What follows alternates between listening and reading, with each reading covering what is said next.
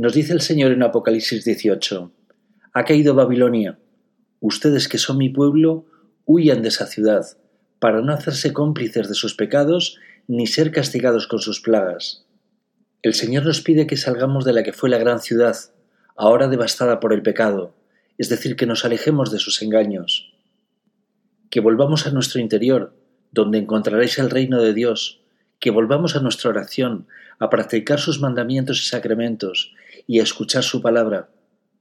Pide el Señor que no escuchéis a la gran ramera, que genera confusión y tiene por objetivo extraviar a su pueblo, desmontando sus mandatos y cuestionando su palabra.